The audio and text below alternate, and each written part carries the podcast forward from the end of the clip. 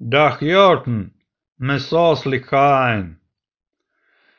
Я абсолютный профан в орнитологии, но мне очень нравится верить, что ласточка с нашей весной летит к нам в гости вот не откуда-нибудь там, а именно из Эфиопии. Вас приветствует радио 1С Enterprise, это очередной выпуск, авторский подкаст, он же радиопередача. Здесь мы беседуем о различных аспектах разработки на платформе 1С предприятия. Меня зовут Никита Зайцев. Наш проект поддерживает с фирмой 1С профессиональное и разностороннее развитие специалистов нашего с вами сообщества разработчиков для вендора входит в число первых приоритетов. Темой нашей сегодняшней беседы будет очень интересный и можно даже сказать затейливый механизм платформы, который можно называть просто автономный клиент, но вообще-то он называется полностью мобильный клиент платформы 1С предприятия с автономным режимом работы. Глава нулевая. Целеполагание. Для чего же специалисту по разработке на платформе 1С предприятия иметь представление о той механике платформы, которая, судя по названию, больше относится даже к эксплуатационным задачам, чем к задачам чисто программирования. А вот просто разработчику, узкому специалисту по написанию кода по кавычки открываются четкому техническому заданию, кавычки закрываются, наверное, и незачем. Но совсем другое дело – инженер по разработке программных систем на платформе 1С предприятия. Инженер имеет дело не просто с написанием кода. Инженер понимает, какие механизмы, какие возможности имеются в его распоряжении, предоставляются ему платформой. А до практического применения дело может дойти вот просто в любой момент. Потому что одна из задач, которую решает инженер по разработке программных систем, это задача проектирования. Одной из стадий проектирования является подбор инструментария, подбор тех механизмов, тех инструментов, которые будут использованы для решения поставленной прикладной задачи. И очень важный нюанс, та механика платформы, которую мы будем рассматривать сегодня – мобильный клиент с автономным режимом работы действительно больше относится к эксплуатационным задачам и практикам, но задействование этой механики в реальных задачах требует непосредственного участия именно разработчика, причем разработчика высокого уровня, и ставит перед разработчиком достаточно нетривиальные задачи, с которыми, возможно, разработчик еще не сталкивался. То есть изучить эту механику будет очень интересно и познавательно познавательно в чисто профессиональном, даже узкоспециальном плане. Но, впрочем, обо всем по порядку. Глава первая. Лингвистическая. Прежде всего нам требуется определиться с терминологией. К сожалению, соответствующих слов в русском языке не так и много, а описать ими нам потребуется довольно большое количество различных явлений и сущностей в контексте рассматриваемой нами темы. И очень легко будет запутаться, произнеся слово мобильный, либо автономный, немножко вот не так, э, может возникнуть путаница. Поэтому нам необходимо четко проговорить, что же мы имеем в виду. Это займет какое-то время, но эта работа является необходимой. Тогда мы будем четко понимать, с чем же мы имеем дело. Итак, начинаем. Что было в нашей Вселенной до появления мобильного клиента? Информационная база 1С предприятия, которую можно называть бизнес-приложением и, наверное, нужно, состоит из двух частей – клиентской части и серверной части. Соответственно, платформа работает на сервере, платформа работает на клиенте. Клиент – это часть платформы. Клиент может быть нативным, то есть это приложение, разработанное для соответствующей операционной системы, толстый клиент, либо тонкий клиент, запускаемый на персональном компьютере. Либо это веб-клиент. Это приложение, которое не является нативным для операционной системы той или иной, а запускается и работает внутри веб-браузера. То есть там, где есть браузер, который поддерживается платформой, там есть веб-клиент. Вот такие виды клиентских приложений были в нашем распоряжении. Очевидно, что веб-клиент можно запустить в том числе и на мобильных устройствах, телефонах, планшетах и так далее. А, сейчас браузеры работают, ну, проще сказать, где сейчас браузер не работает. Далее в нашей вселенной появляется мобильная платформа. Это та часть технологической платформы, которая позволяет разрабатывать нативные мобильные приложения, нативные, то есть родные для той или иной операционной системы, в данном случае мобильной, приложения, которые точно так же работают на платформе 1С предприятия. И эти приложения, мобильные приложения, разработанные на мобильной платформе, являются, строго говоря, автономными мобильными приложениями, потому что такое приложение, да, оно разрабатывается средствами разработки платформы, отлаживается средствами разработки платформы, но устанавливается на мобильный клиент прошу прощения, на мобильное устройство и работает там автономно. Мобильное приложение вовсе не обязано каким-либо образом связываться с большой информационной базой, которая развернута где-то на каком-то сервере. Оно может быть абсолютно и полностью автономным, а может связываться. Для этого используются интеграционные возможности платформы, обмен данными, веб-сервисы и так далее. То есть у нас Вселенная стала немножко сложнее. В ней есть большая инфобаза, серверная часть, есть клиентские приложения, которые с ней работают напрямую, и есть автономный отдельный такой такой, как сказать, э, галактика рукав под названием мобильные приложения, которые по отношению к большим, повторюсь, являются автономными, хотя этот термин мы вот не используем. Мы говорим просто мобильное приложение 1С предприятия. И вот здесь, в этот момент, в нашей вселенной появляется новый тип клиентского приложения – мобильный клиент. В чем разница между мобильным приложением и мобильным клиентом 1С предприятия? Мобильное приложение – это отдельное приложение, да, разработанное на платформе, но оно является отдельным. Мобильный клиент просто продолжает линейку клиентских приложений, которые умеют взаимодействовать с большой информационной базой. Большой в том смысле, что она развернута где-то на сервере, где-то на персональном большом компьютере. И в этом смысле мобильный клиент ничем не отличается от тонкого или от веб-клиента. Это просто средство терминального доступа, содержащее какую-то клиентскую логику, но работает с информационной базой, которая располагается вот где-то на серверной части нашего ландшафта. И здесь нас подстерегает самый вот, пожалуй, такой серьезный лингвистический нюанс. Дело вот в чем. Тонкий клиент, например, это приложение, которое является по сути оболочкой, как браузер является оболочкой для отображения веб-приложений и исполнения их внутренней логики.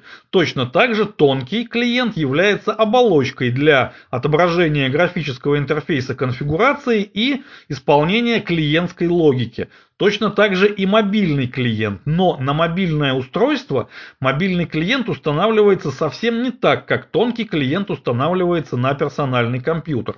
Тонкий клиент мы устанавливаем один раз и затем подключаем к нему ту или иную инфобазу по соответствующей строке подключения. С мобильным клиентом дело обстоит иначе. Мобильный клиент необходимо перед установкой на телефон или планшет собрать то есть мы берем конкретную информационную базу с конкретной конфигурацией и посредством инструментов, входящих в поставку платформы, мы собираем мобильный клиент для этой конкретной инфобазы, этой конкретной конфигурации.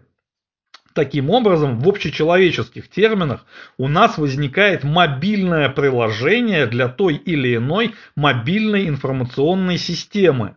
Но в наших с вами терминах это не является мобильным приложением платформы, это является мобильным клиентом платформы, хотя внешне интерфейсы будут очень и очень похожими, что и неудивительно. Вот такая вот лингвистическая ловушка. И еще одна лингвистическая развилка, она уже связана непосредственно с темой нашей сегодняшней беседы, а именно с автономным режимом мобильного приложения, и она касается термина «автономный». А мобильный клиент, будучи развернут, собран в режиме с поддержкой, точнее автономного режима, содержит в себе э, маленький такой компонент автономный сервер, который вместе с мобильным клиентом устанавливается на мобильное устройство. Отдельный маленький автономный мобильный, можно так сказать, сервер. Э, но в нашем с вами глоссарии есть еще одно значение словосочетания автономный сервер. И вот их тоже нельзя путать. Как нельзя путать мобильное приложение с мобильным клиентом, так и нельзя путать автономный сервер мобильного клиента это мобильная полностью технология, ее можно найти, этот набор исполняемых файлов можно найти только на мобильном устройстве.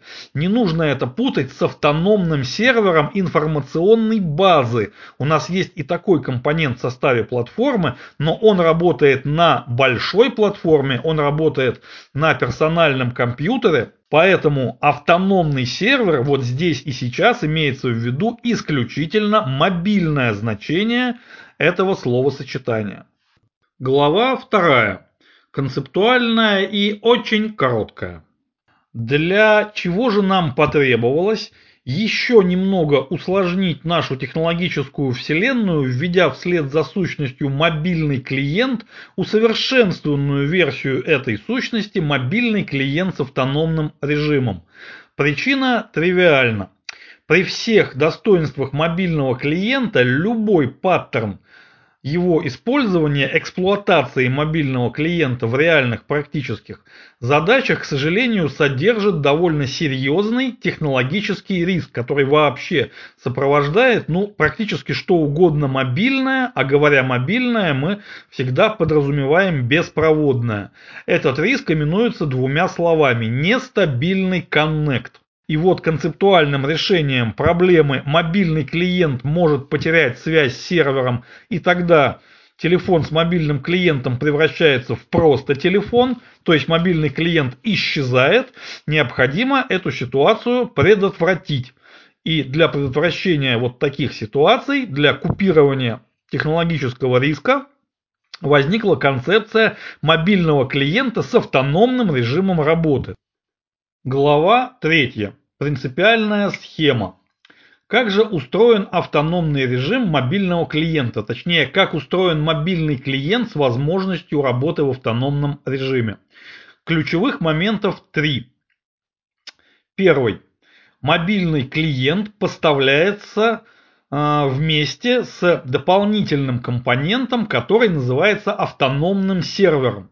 То есть на мобильное устройство устанавливается не только приложение, которое является мобильным клиентом, но также небольшой мобильный, локальный, автономный сервер, который умеет работать со своей файловой базой данных. Во-вторых, раз уж у нас для мобильного клиента в любом случае есть стадия сборки, то при сборке мобильного клиента мы можем мобильное приложение, которое будет внутри него представлять локальную часть, тоже собрать. Причем собрать не автоматически, вот как платформе захотелось по каким-то простым формальным критериям, мы можем дать возможность, и такая возможность есть, разработчику конфигурации самостоятельно определить, какие объекты, какие данные, какая функциональность будет доступна в автономном режиме, а какая будет обязательно требовать наличия постоянной связи с сервером.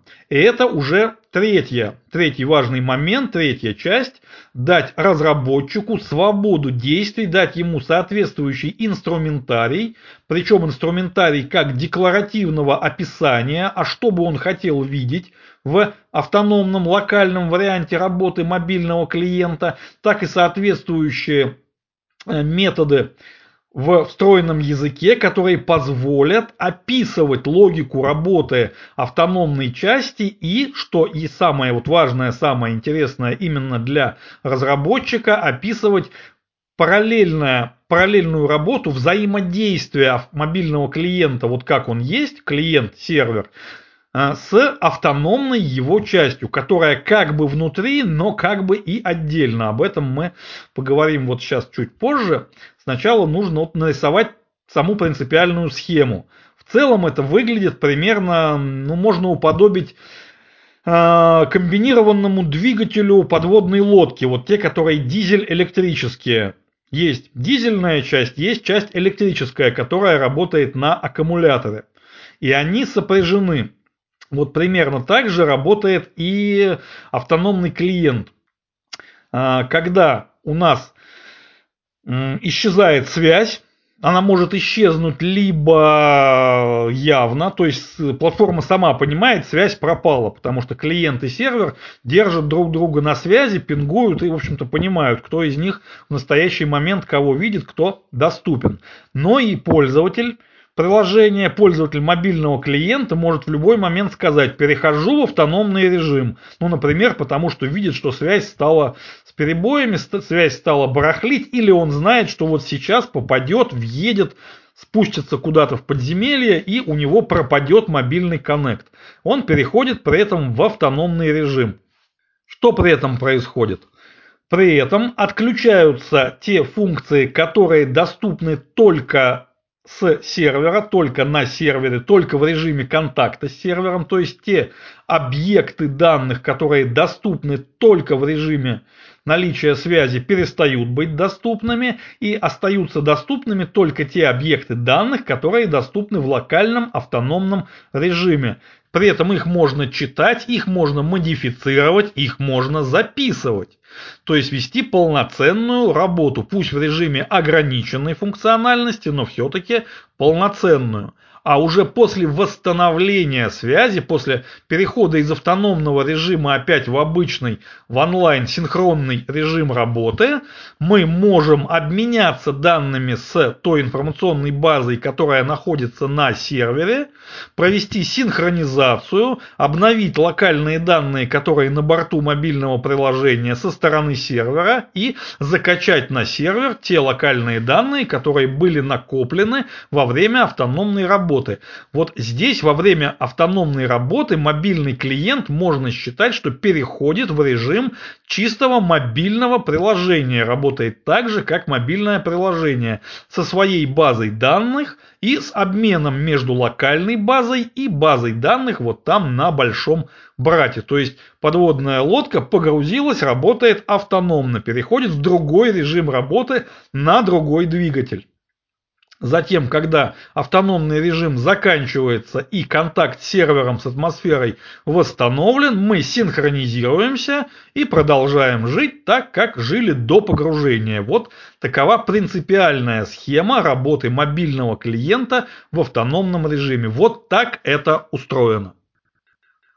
Глава 4. Как с этим работать? Итак, что же потребуется от нас, как от разработчика программной системы, информационной базы, конфигурации на платформе 1С предприятия для того, чтобы наша программная система поддерживала автономный режим работы мобильного клиента? Во-первых, и главное, нам потребуется определить состав автономного режима, то есть указать, какие объекты данных будут доступны мобильному клиенту в автономном режиме, то есть определить состав автономной локальной информационной базы, которая будет жить на мобильном устройстве. Важный момент – Состав определяется с точностью до реквизита, то есть не только объекты метаданных, но и реквизиты и табличные части, формы, ну и так далее. Это во-первых.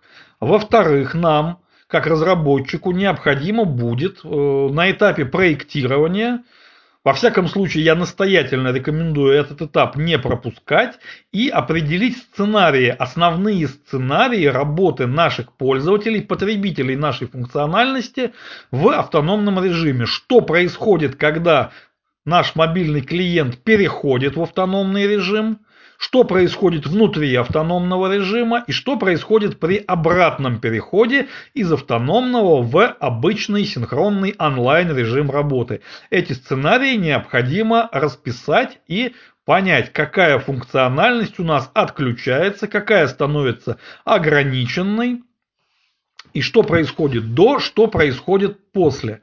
Каким образом будет организована синхронизация данных. Это тоже нужно довольно подробно расписать, спроектировать. Если связь с, большим, с большой Землей у нас доступна, то есть кислород в наш двигатель поступает – наш клиент может одновременно работать и с автономным сервером, своим локальным, мобильным, и с большим сервером. Это вполне допускается. То есть у нас уже клиент-серверное взаимодействие идет по двум веткам. Что еще интереснее, появляется межсерверное взаимодействие, то есть появляются не просто серверные вызовы, но межсерверные вызовы, когда клиент, например, вызывает автономный локальный сервер, но в рамках этого же серверного вызова локальный сервер затем вызывает уже сервер на большой земле и взаимодействует с ним. То есть взаимодействие становится многоступенчатым. И еще один нюанс. Одна и та же форма казалось бы, одна и та же форма, открытая на клиенте. Например, мы открыли форму на клиенте, находясь в режиме «Связь есть».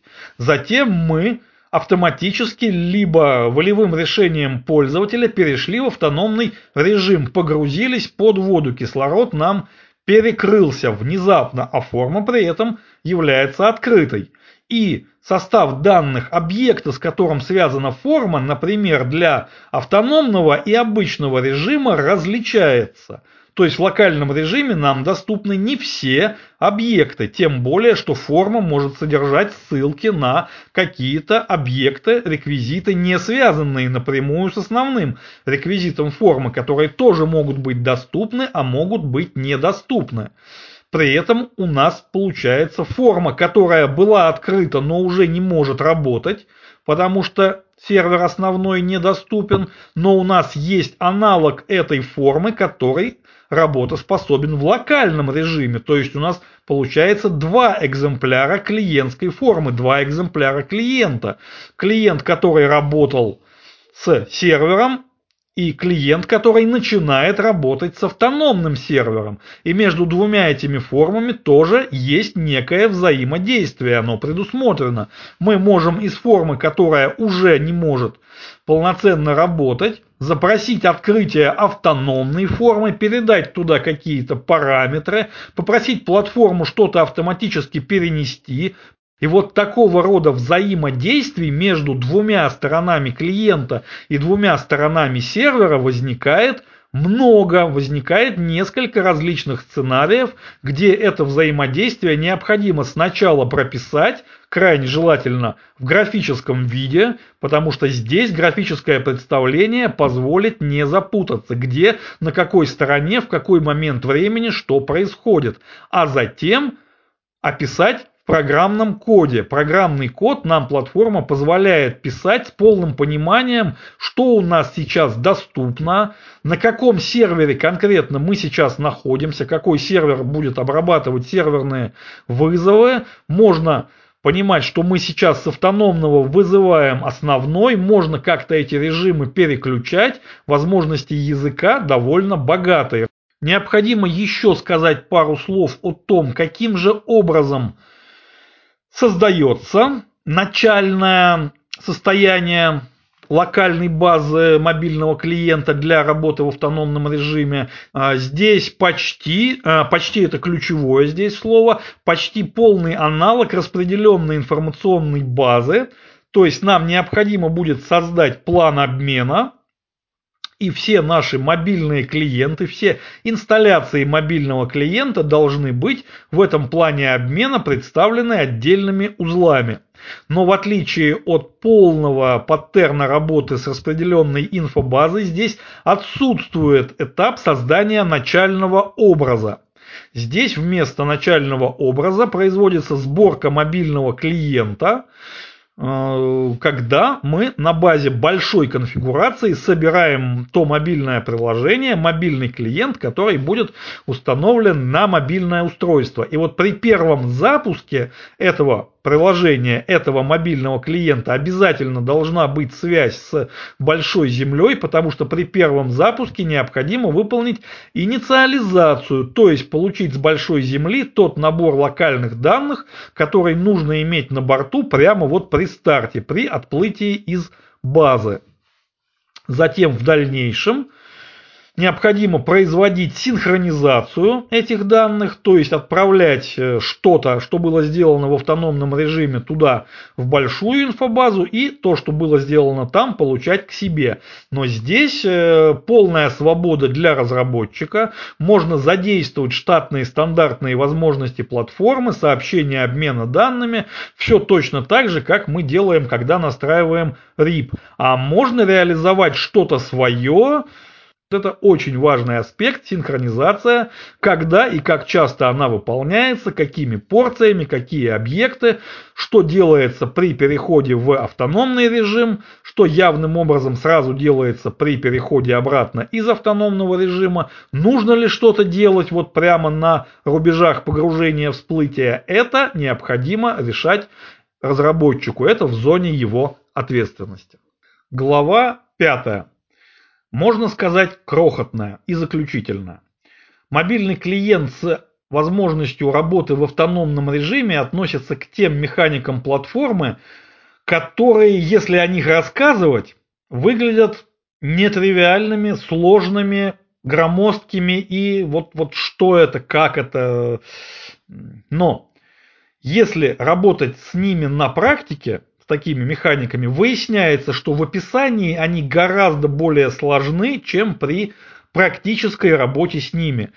Если разобраться с терминами, разобраться с принципом действия и попробовать на простом прототипе, как это работает, я вас уверяю, ничего сложного в этом нет – и любому разработчику освоить эту механику труда не составит. Важно знать, что она существует и учитывать ее существование и ее возможности при принятии решений, каким образом мы спроектируем, мы реализуем ту или иную потребность наших заказчиков, наших потребителей по работе с мобильными устройствами, по работе с нашей функциональностью через мобильные устройства. Это обязательно нужно знать.